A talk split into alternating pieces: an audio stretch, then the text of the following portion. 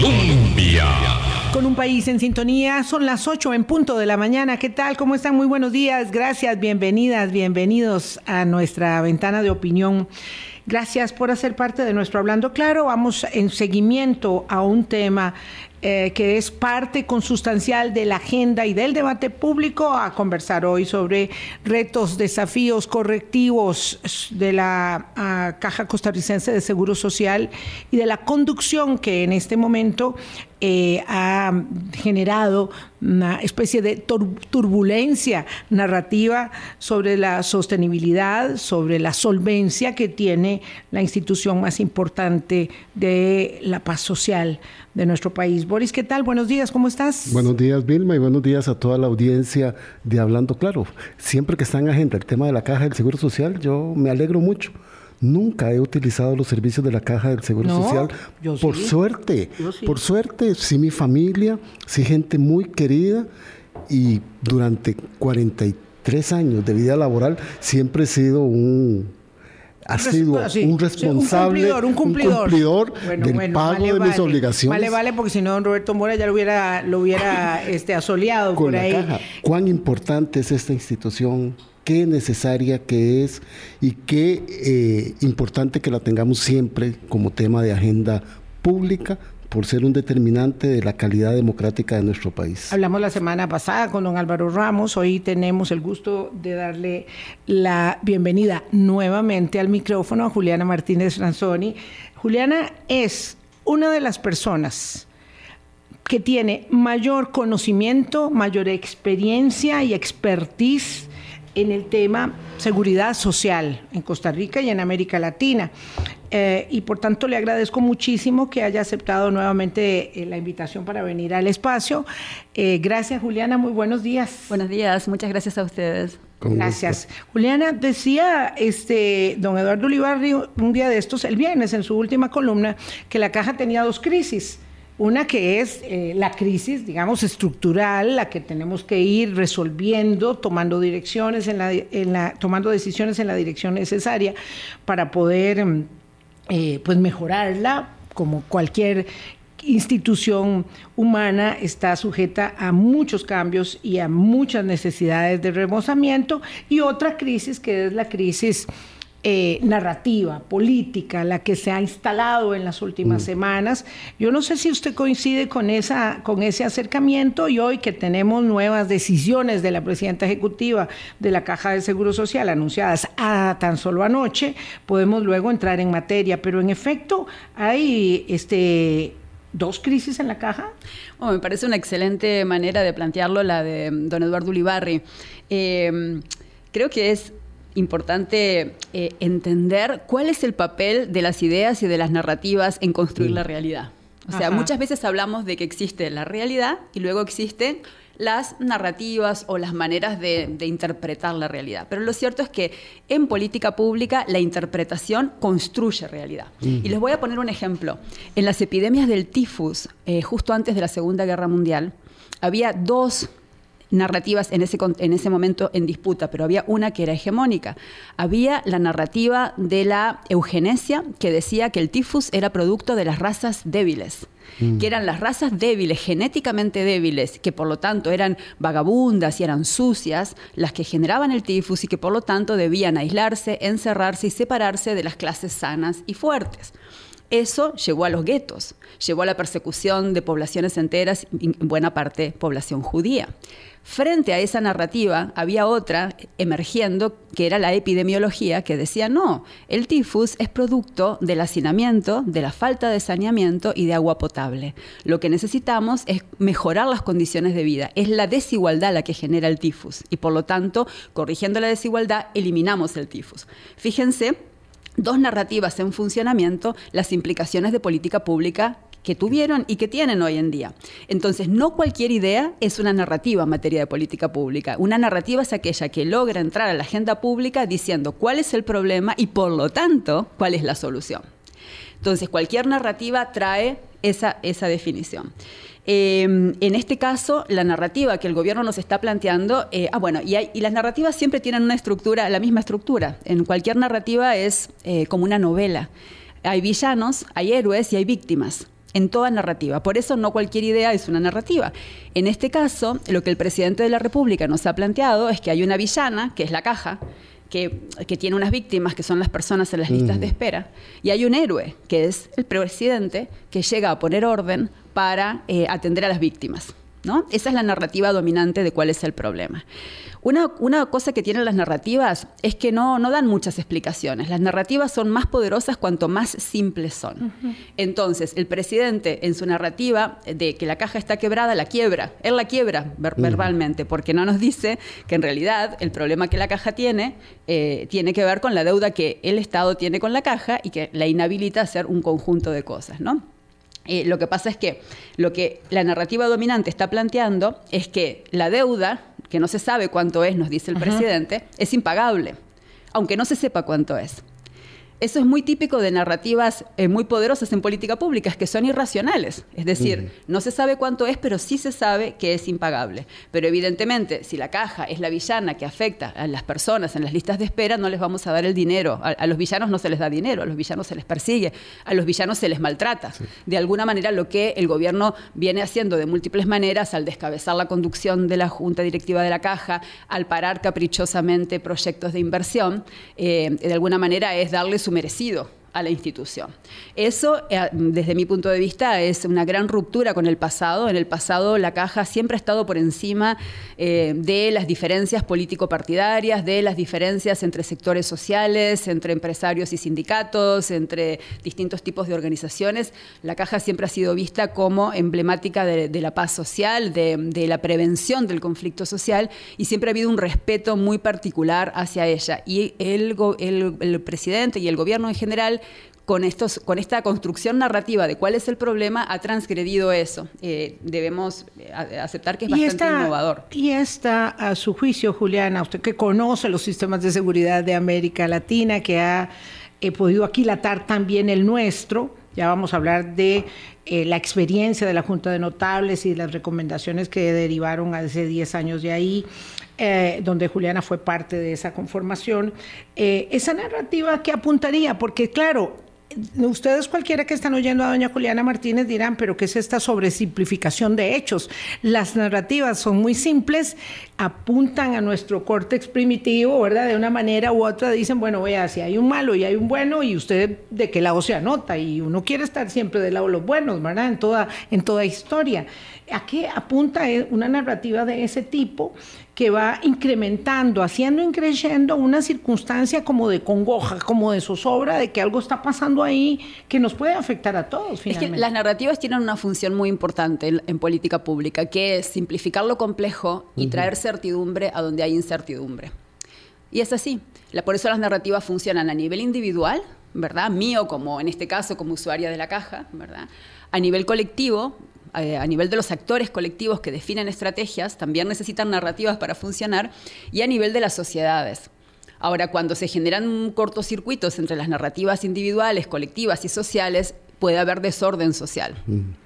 Eh, en este caso, el presidente está jugando con fuego porque eh, de alguna manera esta narrativa se basa en cosas ciertas. ¿Hay o no hay en la caja listas de espera? Sí, pues, claro por supuesto que, sí. ¿Han aumentado o no han aumentado producto de la pandemia? ¿Eran largas antes de la pandemia? ¿Son más largas después de la pandemia? Claro que sí. ¿Hay o no hay malestares acumulados en la población de distinto tipo con la caja? Y por supuesto que sí. Eh, los, resolvemos, los resolvemos entonces estrangulándola financieramente y por supuesto que no. Lo que la narrativa gubernamental plantea es, yo uso esta, esta, esta metáfora, es como si yo descubriera que, la, que el techo de mi casa tiene, eh, tiene huecos, tiene goteras, y entonces eh, decido no taparlas mientras ordeno la casa. Y lo único que voy a hacer es que se van a agrandar las goteras y se me va a enchastrar todo lo que estoy ordenando, ¿verdad? Cuando el gobierno dice, vamos primero a ordenar la casa y después vamos a transferirle la deuda del Estado, tal vez... la casa se puede derrumbar. Exactamente. Doña Juliana, dice usted muy claramente que, esta, que el, presidente ha instalado la narrativa de la caja está quebrada que pueden haber y no se han negado asuntos estructurales de la caja que hay que resolver. Usted mencionó la, el pago de la deuda del Estado, la fuga de especialistas, las listas de espera, el portafolio de inversiones, pero ustedes han insistido en que el presidente miente con esta narrativa, que la caja no está quebrada. Bueno, yo creo que es eh, evidente que es evidente que la caja no está quebrada porque, bueno, entre otras cosas, el presidente dice que no hay datos y lo único que dice es que el pasivo es más grande que los activos. ¿Cuál pasivo y cuáles activos? Nunca nos lo ha explicado. Eh, hay eh, una narrativa, un planteo que quiere ser narrativa alternativa, pero no lo es, porque en este momento el gobierno tiene realmente dominada la narrativa sobre lo que está pasando en la caja. Tenemos que aceptar mm. que eso es así. Lo que hay son ideas disidentes. Em, entre las ideas disidentes no hay héroes, pero sí hay mártires, como es el doctor Álvaro Ramos. Mártir en el sentido de haber dejado la caja con la frente en, alto eh, en lo que a todas luces ha sido una injusticia. Eh, y algo incomprensible, que una persona con la calidad técnica del doctor Ramos y que estaba eh, recién empezando su gestión a partir de planteos eh, pues mejorables, pero explícitos, ordenados y técnicamente solventes, parece una, injusticia. Y eso lo convierte a él de alguna manera en una especie de mártir de las personas que quieren defender la seguridad social con números y con racionalidad y no con impulsos. Eh, Pero ¿acaso era entonces que no funcionaba a los efectos de la estrategia que se estaba diseñando tener esa persona al frente de la institución? Bueno, eh, posiblemente no. Digamos, lo que, lo que eh, Álvaro Ramos estaba planteando es, llega al tema desde un lugar muy distinto, que es decir, bueno, acá hay un problema eh, importante de deuda del Estado. Es un problema importante pero resoluble. Tenemos un plan, este es el plan. Eh, el ministro de Hacienda acepta que el plan es razonable y que, eh, y que es viable que el Estado progresivamente y en un plazo de 10 años em, honre las deudas con la caja. Yo creo que ahí al el Estado poder entregarle el dinero que le debe a la caja, que es de la caja. El razonamiento del gobierno es, tengo una deuda tan grande que voy a matar al acreedor. Es como si yo le debiera mucho dinero al banco y como no se lo puedo pagar, entonces organizo la quiebra del banco para que entonces, desaparecido el acreedor, desaparecido el deudor. Ese es el razonamiento, desaparece el acreedor, desaparece el deudor. la otra metáfora que me gusta usar es la de, bueno, si la caja tiene problemas, digamos que es una especie de que tiene esas matas que se cuelgan de los árboles que le llamamos matapalo aquí en aquí en Costa Rica y en El Salvador. Ajá, Exacto. Porque estrictamente. Va tomando el árbol. Estrictamente el matapalo es una forma de caucho y aparece hasta en la Biblia, es un árbol milenario, pero este matapalo nuestro centroamericano es el matapalo malo, el matapalo que eh, asfixia al árbol. Ajá. Entonces, eh, bueno, pues el razonamiento del gobierno es, como en la caja hay algunos problemas, eliminemos el palo en lugar del matapalo. Sí. ¿Quién nos garantiza que la alternativa que el gobierno está promoviendo no va a tener problemas? Donde hay dos, tres, cuatro, cinco personas, hay problemas. desde conflictos de intereses a muy distintos problemas. Es que no tenemos claro cuál es la alternativa tampoco. Doña Juliana, pero entonces, ¿cuál sería el objetivo en el corto y mediano plazo? porque querer asfixiar la caja para no pagar la deuda, ya el presidente será expresidente de la República. ¿Cuáles son los objetivos sí, porque cuatro años pasan muy rápido. tres años. Tres años pasan muy rápido y ya pronto tendrá que entregar el poder, pero la caja tiene que persistir. ¿Cuáles serían los objetivos de mediano plazo que usted cree en esta narrativa que él ha construido de la caja está quebrada? Bueno, yo creo que él, eh, el presidente nos lo anuncia con la alianza público-privada en Punta Arenas. ¿no? Eh, no es nueva la atención sobre quién debe proveer los servicios de la caja. No tanto si debemos seguir cotizando a la seguridad social, sino quiénes deben ser los proveedores de servicios eh, de la seguridad social. Eh, entonces, bueno, una opción es moverse a un esquema de recaudación pública con prestación privada. Eh, eso es un escenario. Hay países en el mundo que tienen modelos de ese tipo, con distintos tipos de problemas y de fortalezas que podríamos discutir, pero la ventaja de las narrativas, de la fuerza política que tienen las narrativas simples, es que nada de eso hay que discutirlo. Eso se verá luego. Lo que, digamos, lo, que las narrativas dominantes hacen es, no, vamos a discutir modelos de Estado, modelos de seguridad social, eso es demasiado complejo y a la mayoría de la gente puede no estarle interesando. Pero si yo llego con un mensaje de quebrar la caja diciendo que está quebrada, pues eso abre y cierra el tema de un solo momento. Ese es el principal reto de las alternativas, de, las, de las visiones que quieren fortalecer la seguridad social, es lograr resumir mensajes de una manera eh, simple, pero no tan simplista que no reconozca eh, las distintas dimensiones del problema. Que mm. tienen un problema, de, como lo veo yo, necesitamos resolver eh, el financiamiento, el plan de pagos del gobierno, uno, necesitamos vincular eso a qué hace la caja con sus recursos. Sabemos desde la comisión de notables creada por la presidenta Laura Chinchilla, eh, antes de eso y después, que una institución tan compleja como la caja tiene problemas para cambiar desde adentro y necesita eh, eh, zanahorias, eh, necesita invitaciones a cambiar, que combinado con el gobierno tripartito que la caja tiene y que, que, le permite tener diálogos sociales más amplios, puede promover cambios. Y de hecho la caja ha sido capaz de promover cambios importantes, como bien lo resumía en el programa la semana pasada de ustedes el, doctor Álvaro Ramos, por ejemplo, en pensiones, una y otra vez el diálogo ha permitido hacer correcciones y mejorar.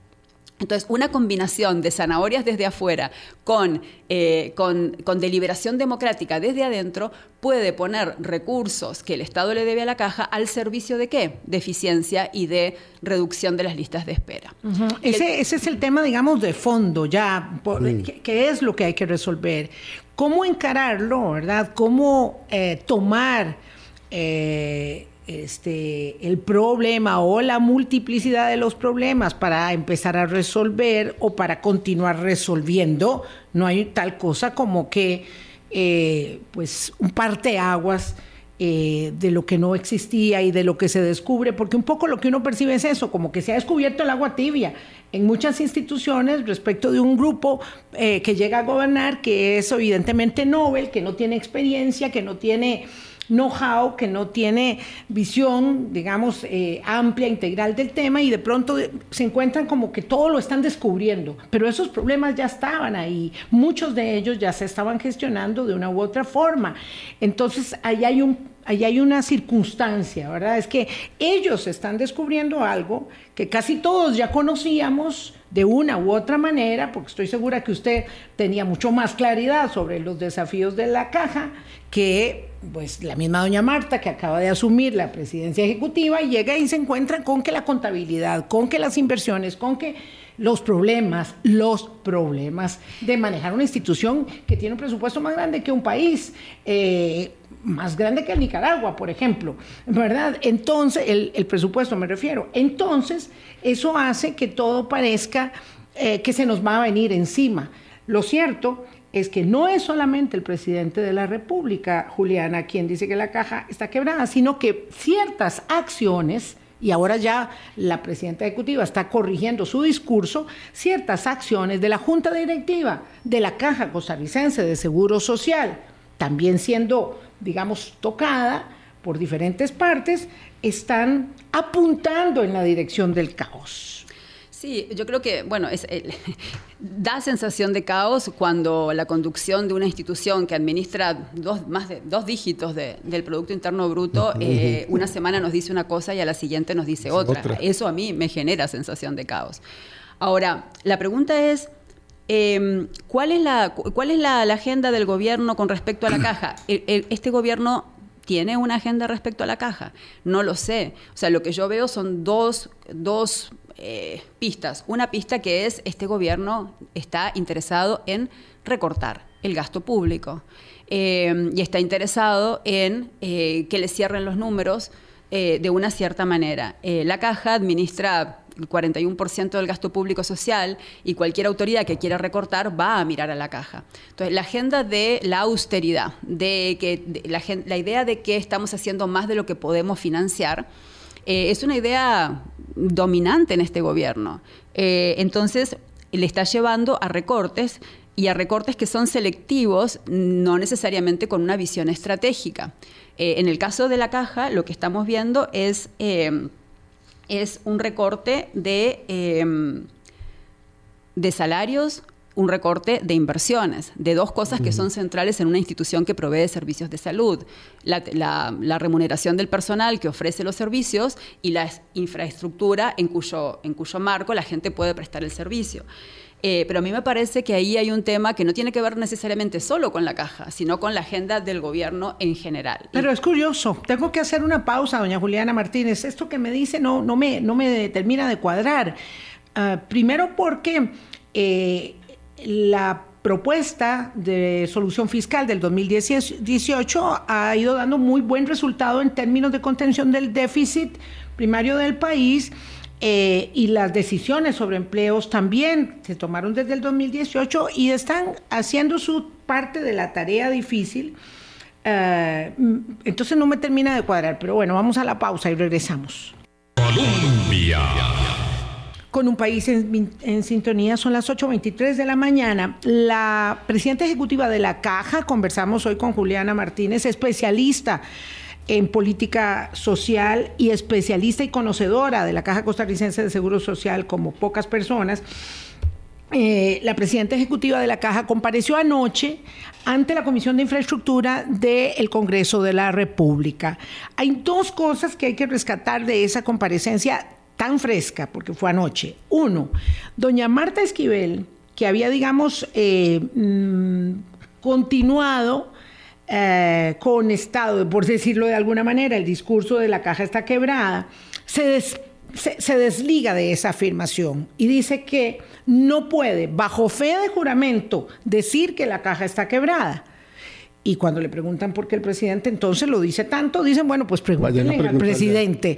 Hace una cosa que, que, normalmente en política no se hace, ¿verdad? Que es mandar a los diputados a decirle que convoquen al presidente de la República a una comisión legislativa. Uno.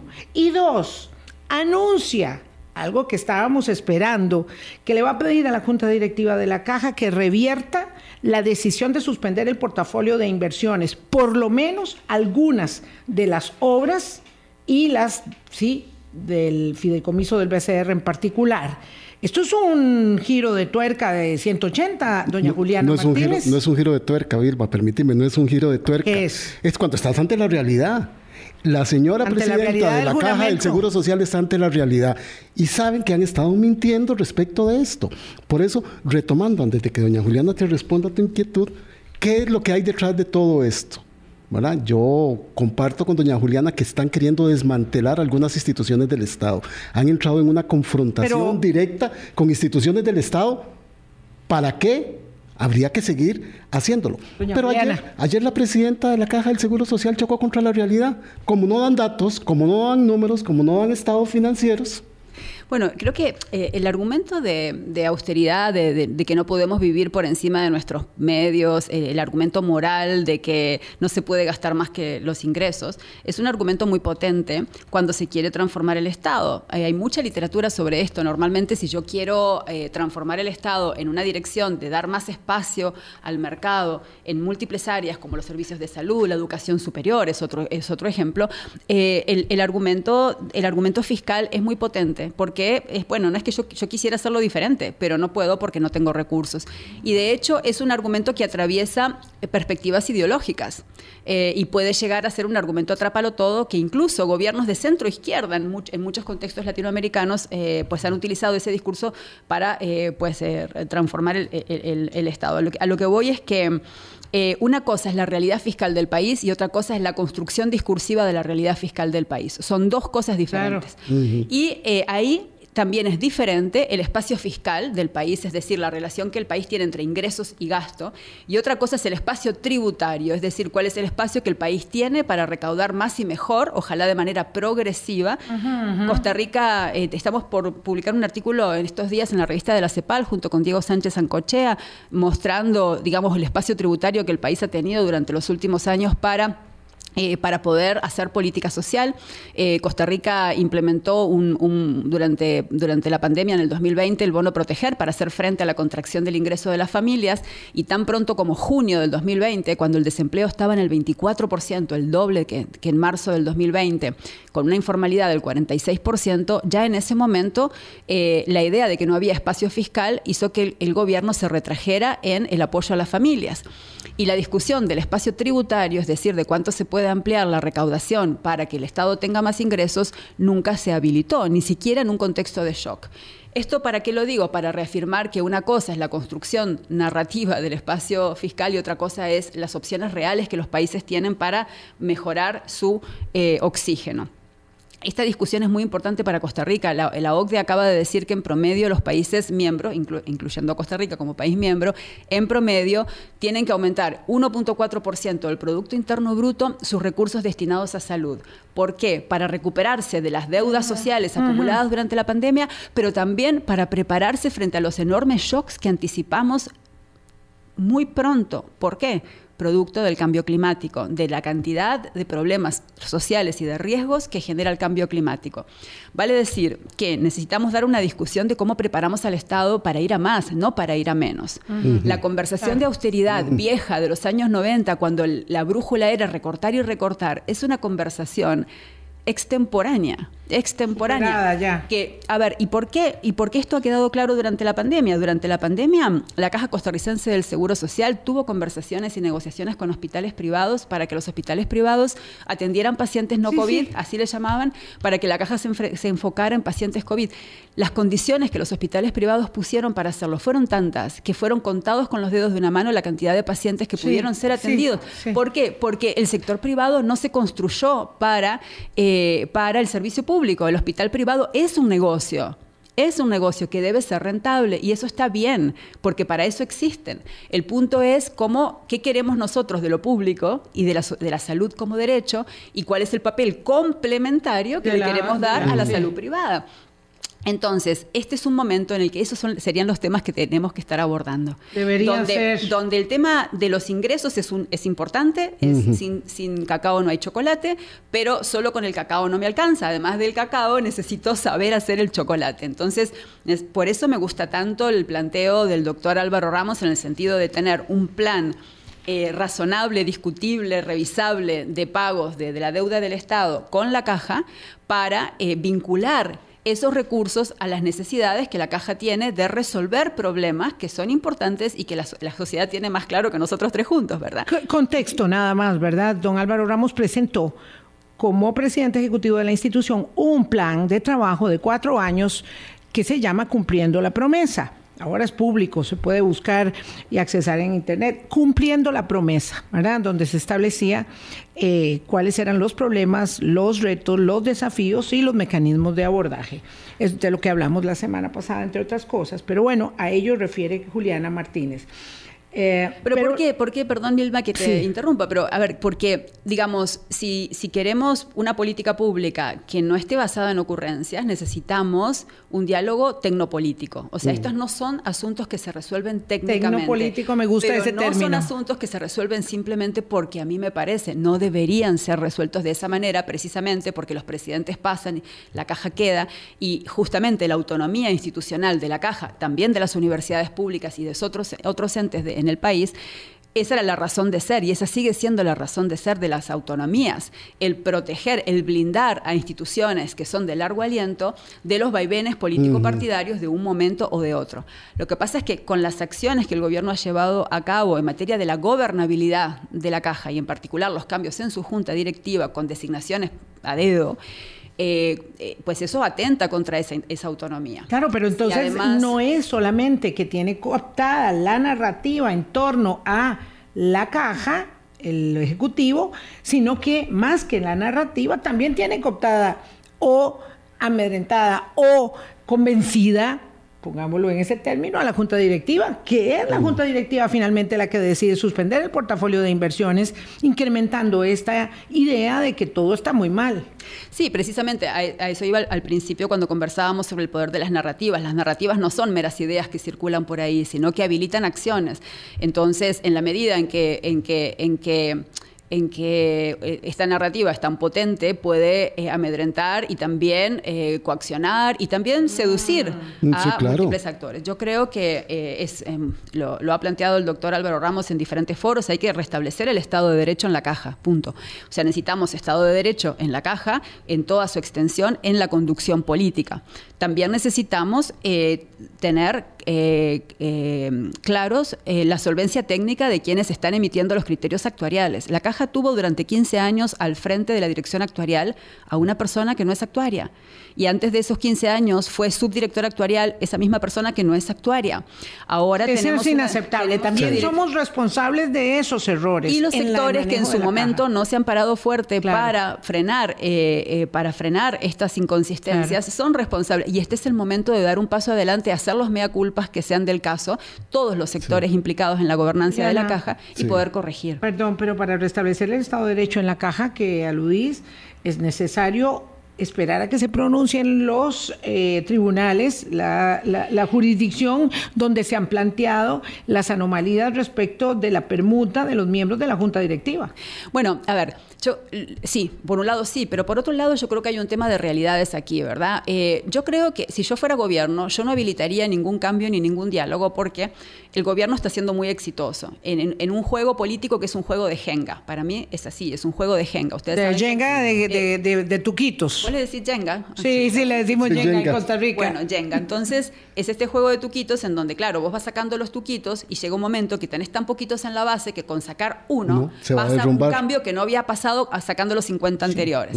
Se te este caen todos. Exacto, se caen todos. Entonces, el juego del gobierno es sacar tuquitos. ¿Cuáles son los tuquitos? El estrangulamiento financiero, no pago la deuda porque es impagable, no sé cuánto es, pero no me interesa. Ese es uno. Eh, el, el, el, asalto a la gobernabilidad, digamos, y si quien no se alinea, pues se va. Eh, y, eh, y el tema de las inversiones, si van, no van, van todas, no va ninguna, ¿verdad? Esa incertidumbre que también afecta a importantes sectores como el de la construcción. O sea, hay implicaciones que no son solo para los servicios sociales per se, sino también para la dinámica económica y productiva del país, ¿verdad? Eh, entonces, ese juego de Jenga está funcionando. Entonces, si hay eh, los sectores que no están de acuerdo con esa visión quieren entrar al juego, pues tienen que forzar esa, entrada. Y eso solo va a ser movilizando recursos de poder que no son solo los jurídicos, los jurídicos también, pero también los sectores tienen la calle, los sectores tienen la generación de opinión, los sectores tienen eh, la posibilidad de articularse. En diferentes momentos del tiempo la caja se ha transformado a partir de articulación de dirigencias y de personas. Eh, entonces, bueno, eso es un reto. Ahora, puede predominar lo que alguien llamó por ahí el espiral del silencio, en donde nadie quiere quebrar el naipe porque le da miedo que quebrando el naipe, como se dice en el sur, quebrar el naipe es cuando te vas y das de nuevo, ¿no? A ver si te va mejor en la siguiente mano. Nadie quiere quebrar el, juego o, es difícil quebrarlo por la posibilidad de que la siguiente mano de naipes te vaya peor. Entonces, ahí hay un cálculo, pero entonces quien no lo quiebre ahora, que se mire en el espejo mañana, pasado y traspasado, porque el tema es que la política pública se construye con acciones y se construye con omisiones hay una literatura enorme en política pública comparada sobre el papel de las omisiones en construir política pública. Quiero hacer un paréntesis aquí en esto que usted está diciendo, doña Juliana, de la espiral del silencio y que la política pública se construye con acciones y con omisiones. Hay mucha gente con miedo, hay mucha gente con temor. Este, usted dijo un término que lo apunté aquí, asalto a la gobernabilidad. Eso se hizo en esta administración con la caja del Seguro Social, pero la misma caja debe ella misma este, verse con la fortaleza que tiene, porque a mí a veces me incomoda la discusión de los números y demás, porque en el fondo de esto lo que hay son personas que necesitan tratamiento, son medicamentos que hay que hacer, son atención primaria que hay que darle a las personas. Y muchas veces en esta discusión y en esta narrativa de la caja está quebrada, estamos creyendo que es solo una cuestión de dinero cuando lo que en, el fondo hay, en la discusión lo que hay, es la prestación de los servicios de salud de las personas. Y allí sí, quedarse omiso o tener miedo es cobardía. De acuerdo, ahora hay un reto de acción colectiva, ¿no? Hay un reto de acción colectiva. El gobierno tiene la gran ventaja de que, eh, digamos, el presidente pues eh, lidera eh, un proceso que tiene que consultar con sí mismo básicamente, mientras que las alternativas eh, pues requieren un nivel de articulación y de construcción de acuerdos. Usted lo que quiere decir es que el presidente solo toma las decisiones y las comunica. Bueno, él lo ha planteado, él lo ha planteado así. Instruye a eh, ejecutar. Él lo ha planteado así, que eh, él es el gerente, ¿verdad? Esa es su visión. Eh, y, bueno, pues entonces eso explica también por qué doña Marta Esquivel ahora además es gerente general de la caja. Yo creo que hay que, digamos, es sumamente importante restablecer la, gobernabilidad y también la distribución de poder al interno de la caja. Y eso incluye también el tema de la dirección actuarial. Aquí el expresidente ejecutivo de la caja, el doctor Álvaro Ramos planteaba la semana pasada que él le cree más los números, eh, cree más en los números financieros que revisa la Contraloría y un montón de entidades que en los estudios actuariales que son internos y que han estado mano, que, han sido revisables y corregidos y que han tenido muchos errores. Eh, lo planteaba la semana pasada que por eso le gustan más los números financieros, pero cuando se creó la Caja Costarricense del Seguro Social, eh, se creó una dirección actuarial independiente de la, de, la, línea de mando, porque la dirección actuarial es como el corazón de cualquier seguro social. Para las personas que no se dedican a esto, son los grandes números, no de la liquidez hoy, sino la proyección a largo plazo, 50 años, 100 años. Entonces, son, son la brújula, la brújula de las posibilidades y de las limitaciones. Ese, ese tema está, está, está chueco, o sea, está eh, con problemas en la institución hace tiempo. Hay que corregirlo. Eh, y como esos otros problemas que, bueno, fueron identificados por la Comisión de Notables en el 2012, pero que también habían sido identificados por órganos de control político antes y después. Entonces, yo creo que diagnósticos de asuntos que son como neurálgicos para mejorar la gestión, eh, oportunidades de mejora, como se dice ahora, de la gestión de la caja, hay varios. El punto es si interesa fortalecer la seguridad social o, no. Eh, desde mi punto de vista no está claro que la agenda gubernamental vaya en esa dirección, no sé si va en esa dirección, eh, pero los sectores que no están cómodos con eso son los llamados a articularse con una voz y con, y, con, una propuesta. Yo creo que hay claridad en que, el plan, en que la deuda del Estado con la caja es un tema. Además, durante el 2020 la caja hizo un montón de inversiones en nombre de todos y todas nosotros. o sea, es que nos estamos olvidando qué instituciones nos cuidaron en el 2020 cuando, cuando no sabíamos si si, la perspectiva era la muerte, concreto, o sea, nada más, mm. la muerte individual, ¿no?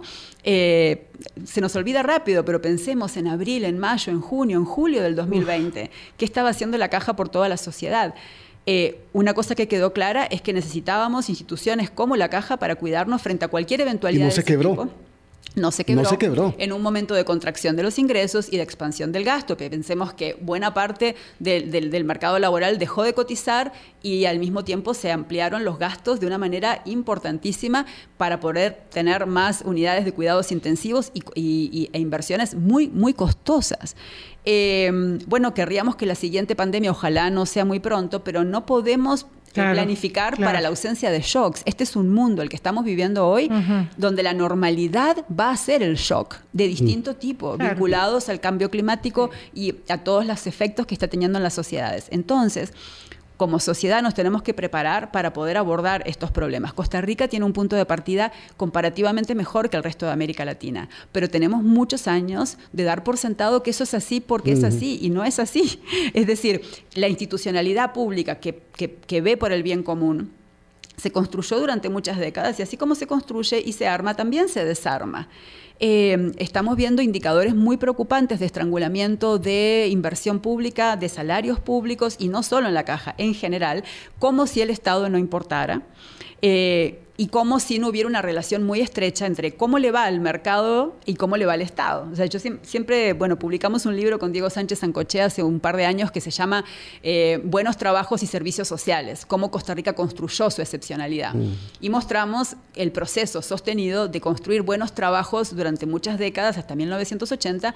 Buenos trabajos, queríamos decir trabajos formales, trabajos donde la gente se puede tomar vacaciones si las necesita, donde puede tener una licencia por maternidad, eh, donde hay una regulación de la jornada, pero al mismo tiempo eh, servicios sociales, es decir, algo que la gente recibe en especie. ¿no? Está el ingreso que uno recibe en el bolsillo y está el ingreso que uno recibe en especie, la escuela pública, la, operación de el agua potable, el agua potable, algo que es muy difícil de pagar del bolsillo, pero que si lo financiamos entre todas y todos, entonces podemos tenerlo como una, un ingreso en especie. Hoy más que nunca frente a el cambio climático, frente a la robótica, a la automatización del mercado laboral, a la pérdida de trabajos formales en el mundo, más que nunca, las sociedades se ven enfrentadas a tener más de ese ingreso en especie. ¿Por qué? Porque mucha gente no, va a resolver tener un ingreso en el bolsillo. Entonces, eh, hoy más que nunca necesitamos crear mejores trabajos, sí, pero también muy buenos servicios sociales para toda la población.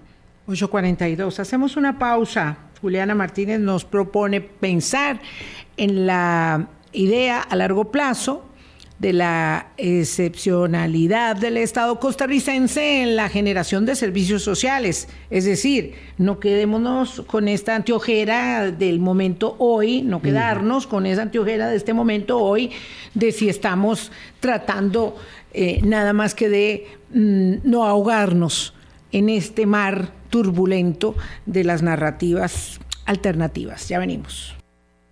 Colombia. Con un país en sintonía, 8.43 minutos de la mañana. ¿Cómo mantener la excepcionalidad del Estado costarricense en la construcción de eh, bienes sociales? Es un poco la, inquietud, ¿verdad? Eh, Juliana Martínez fue miembro de la Comisión de Notables que en 2013, en enero de 2013, emitió un documento, eh, después de todo el año de trabajo, este, un documento de ciento y pico recomendaciones para justamente apuntalar esa excepcionalidad, no sin dificultades, no sin obstáculos, pero ¿cómo hacemos una tarea como ella? ¿Cómo volvemos a apostar por nosotros mismos con convicción cuando, por no ir muy lejos, anoche, ayer, la Comisión Nacional de Vacunación y Epidemiología decidió entregarle algo que era muy valioso para el presidente de la República. La decisión de eliminar en Costa Rica la vacunación obligatoria contra el COVID-19. Eso se decidió ayer, ahí está, y el presidente lo firmó con el ministro de Salud, anoche, entiendo yo. Ya está. Esa es, una reivindicación de una narrativa que se instaló, de acuerdo con sus palabras, Juliana, que construye una realidad y es que Bingo, victoria, no hay vacunación obligatoria en Costa Rica cuando ya nos vacunamos todos, pero quiero una elaboración respecto de eso. y producto a, a, un asalto a la gobernabilidad, como nos decía ahora, otro asalto a la gobernabilidad que nos decía doña Juliana bueno, yo veo que lo está logrando con mucha buena gobernabilidad. Bueno, creo que mm, eh, reivindico el papel de los actores tecnopolíticos en poder tomar decisiones en, plena autonomía eh, para poder, eh, para poder ejercer ese criterio tecnopolítico. ¿no? Yo creo que una de las claves de la, de la digamos, de la, de la, construcción del Estado en Costa Rica durante muchas décadas después de la, de la, de la Guerra Civil del 48 fue el creciente espacio que actores tecnopolíticos muy conectados con el mundo y muy conectados con la sociedad costarricense a la vez, el espacio que tuvieron eh, en crear Instituto Nacional de Aprendizaje, en crear FODESAF, en crear la Caja Costarricense del Seguro Social, eh, bueno, el conjunto de la institucionalidad que tenemos.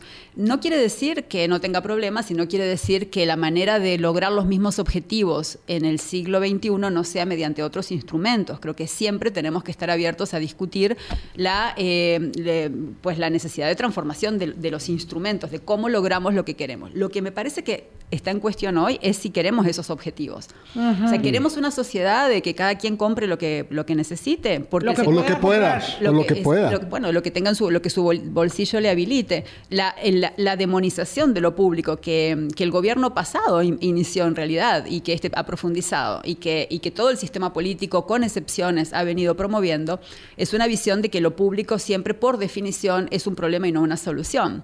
Eh, bueno, pues sabemos que todas las economías de mercado desarrolladas tienen sectores públicos fuertes, sectores públicos fuertes no solo en proveer servicios, sino en regular la práctica privada. ¿Por qué? Porque, porque no es negocio de los privados ver por el bien común, es justamente negocio de los privados poder generar riqueza y para eso se necesitan ambientes claros y ambientes donde esté claro dónde termina lo privado y a dónde empieza el interés público. Eh, creo que eh, si hablamos de narrativas que están complicando la construcción democrática de soluciones, la narrativa antipública es una de las principales. Eh, Lo vemos ahora con la baja de los salarios del sector público, que tenemos congelados desde diciembre del 2019. Eh, lejos de ser un problema público-privado, eh, el hecho de que los salarios del sector público se deprecien por debajo del valor que deberían tener, lo que va a hacer es presionar a la baja los salarios privados también, porque va a haber más personas dispuestas a trabajar por menos dinero. Entonces, el conflicto no es público-privado, el conflicto es entre el valor del trabajo o el disvalor del trabajo. Y la desigualdad, la profundización de la brecha de la desigualdad. Entonces, bueno, digamos, ¿queremos una sociedad integrada o no queremos una sociedad integrada? Pareciera que la criminalidad en Costa Rica la genera, la genera un repollo, no, no la profundización de o que viene del sur o que viene de afuera, pero la desigualdad en Costa Rica es un gran motor de la criminalidad y de la, eh, del desbaratamiento de la confianza interpersonal y un montón de problemas que estamos enfrentando. Entonces, eh, bueno, los problemas distributivos, eh, pues América Latina es exportadora de, de lecciones de, de todos los problemas que genera la desigualdad Costa Rica está en América Latina y por lo tanto es parte de esto, pero durante mucho tiempo pudo mostrar maneras diferentes de resolver los problemas. Yo creo que hoy Costa Rica pues corre muchísimos riesgos de no tener eh, esas diferencias que enseñar, si no frena ese proceso de deterioro de la institucionalidad pública y de las maneras de resolver problemas eh, sociales para el conjunto de la población. Subrayo que eso no quiere decir que lo privado no es importante, lo privado es importante y tiene que tener un lugar en una sociedad en una economía de mercado como la nuestra. Pero eh, claramente, lo, zapatero a tus zapatos, ¿verdad? Entonces, eh, ponía el ejemplo em, de hace poco mi, hija tuvo una crisis asmática en la playa y fuimos a una clínica privada donde nos atendió un médico espectacular que, logró estabilizarla y logró que llegáramos a, nos derivó al hospital Tony Facio. Eh, y bueno, fue espectacular el tratamiento, pero ese servicio en esa clínica privada nos costó 120 mil colones por una hora y cuarto de atención y luego estuvimos seis horas en el hospital Tonifacio con todos los especialistas y le hicieron todo lo que ella necesitaba. Eh, de una manera prepaga, ¿verdad? Sí, con su orden patronal al día, nada más. Pero no solo eso, sino que la persona de la par que estaba en la misma situación no necesariamente era una profesional que podía haber pagado. Era, era, era, era, o sea, la clave de la seguridad social es separar lo que contribuyo de lo que recibo. Es yo contribuyo en función de mis ingresos, pero recibo en función de mis necesidades de atención. Esa es la magia de la paz social que nos ofrece bueno la, caja. Eso es lo que tenemos que resolver. Y no, en función de mis ingresos y recibo, en función de mis necesidades. Me y eso la caja lo puede hacer porque lo hace para miles de personas a la vez. Entonces, hay, en cualquier momento del tiempo hay mucha gente que no está yendo a los servicios de la caja. Por ejemplo, nosotros como familia teníamos años de no necesitar ese tipo de servicio mm. especializado. Bueno, ese día lo necesitamos y lo recibimos. Si nos movemos a un esquema en donde la contratación de servicios es por hospitales, por ejemplo, hospitales privados como el de Punta Arenas que se anuncia, entonces ya no se pueden hacer las economías de escala, la combinación de gente de diversos ingresos con la combinación de gente con muy distintas necesidades, porque la escala se achica. ¿A dónde? A Punta Arenas. Entonces la lógica de sacar de aquí para poner allá se rompe. Es decir, la caja puede hacer lo que puede hacer porque es enorme y porque entonces siempre en un, día cualquiera hay y porque gente tienen músculo, maneja y porque maneja escalas de volumen, claro, por supuesto, en la prestación del servicio. Algo parecido pasa en pensiones, pero bueno, esa es otra discusión. Pero digamos, hay economías de escala que solo son posibles para una, una sola entidad y que, y que se fragmenta y que se rompe y que se hace inviable eh, cuando el problema, cuando se pasa a prestaciones. Eh, Juliana, a tres minutos de finalizar nuestra conversación. Eh, de verdad muy clarificadora. Eh, estamos, estamos ya a tiempo para resolver esas muchas eh, recomendaciones que todavía no se han implementado y que son vigentes hoy como eran hace 10 años del informe de notables frente a los problemas actuales, frente a la idea de que ojalá no, pero de pronto aparece otra pandemia este, y nos atropella la vida es posible que veamos una, un, horizonte de consolidación y fortalecimiento de la seguridad social antes que su mm, deterioro inevitable? Yo creo que estamos en un momento una coyuntura crítica, ¿no? Una de esas este, puertas giratorias ah. donde mm. entras para un lado o entras para el otro. O sea, creo que tanto puede ser que sí como puede ser que no. Creo, eh, pero ¿por qué? Creo que eh, el gobierno y el presidente de la República nos aporta algo valioso, que es eh, si las personas que quieren eh, defender la seguridad social no nombran los problemas, los van a nombrar aquellos que no necesariamente quieren fortalecerla. Por mucho tiempo ha sido difícil que quienes quieren fortalecer la seguridad social nombren los conflictos de interés, nombren los problemas de las listas de espera, nombren el malestar ciudadano. Bueno, este es el momento en que estamos viendo la importancia de nombrar los problemas en nombre de mejorar y de resolver. Porque si no, otras personas que pueden querer fortalecer o no, los van a nombrar y van a usar esos problemas contra la seguridad. Decir los problemas que tiene la caja del Seguro Social no es debilitarla, es buscar cómo mejorarlas. Exacto, ahí digamos creo que los sectores, eh, los distintos sectores que gobiernan la institución y también las juntas de salud que bueno pues eh, se posicionaron la semana pasada marchando, que se han organizado, me parece que eso es algo muy muy valioso, que la, sociedad se organice desde el lugar de las personas usuarias de la caja. Eh, bueno, todos estos sectores organizados tienen un enorme reto, creo, que es, que es encontrarse en los puntos con común e identificar a dónde, a dónde está, mm, eh, digamos, cómo romper el juego de Jenga, yo de Jenga, mm. perdón, cómo romper el juego de Jenga y pasar a un juego democrático eh, compartido. Eh, mm. Creo que eso el gobierno no lo va a regalar, salvo que no le quede otro remedio. Bueno, ¿cómo se logra que el gobierno tenga que cambiar ese juego? Esa sería mi preocupación, porque las propuestas técnicas puede haber muchísimas. El tema es que pues propuestas técnicas no van a cambiar la realidad. Lo que va a cambiar la realidad es cambiar la política. Es la relación de fuerzas. Entonces, eh, bueno, eh, no podemos sentarnos a esperar que la relación de fuerzas cambie. La relación de fuerzas la cambia la gente organizadamente eh, o, no se cambian. Entonces, este es el momento. Como, como mañana esperaremos ver la marcha de los productores agrícolas. Es un buen ejemplo. A las 9 de la mañana en la plaza. en el Parque de la Merced. En el Parque de la Merced. Y el jueves vamos a hablar de ese tema también, 8.55, ya nos vamos despidiendo, quedan solo segundos. Muchísimas gracias Juliana Martínez por su aporte eh, y contribuye mucho a esa necesaria comprensión. Eh, tenemos la caja dada como por sentado, tenemos el servicio, tenemos, ¿verdad?, la respuesta eh, y necesitamos fortalecerla y seguir apostando por ella. Yo no veo otro futuro que no sea seguir apostando por la caja, porque ¿cómo vamos a desmantelar lo que tanto nos costó hacer? Bueno, creo que este es un momento para, para valorar lo que tenemos y mejorar lo que, eh, lo que tenemos, eh, pensando en lo que podemos tener. ¿no? Eh, así que bueno, la mesa está servida. Muchísimas gracias, Juliana Martínez Franzoni, especialista en seguridad social en América Latina. Gracias a ustedes por habernos acompañado. Pásenla muy bien. Hasta mañana.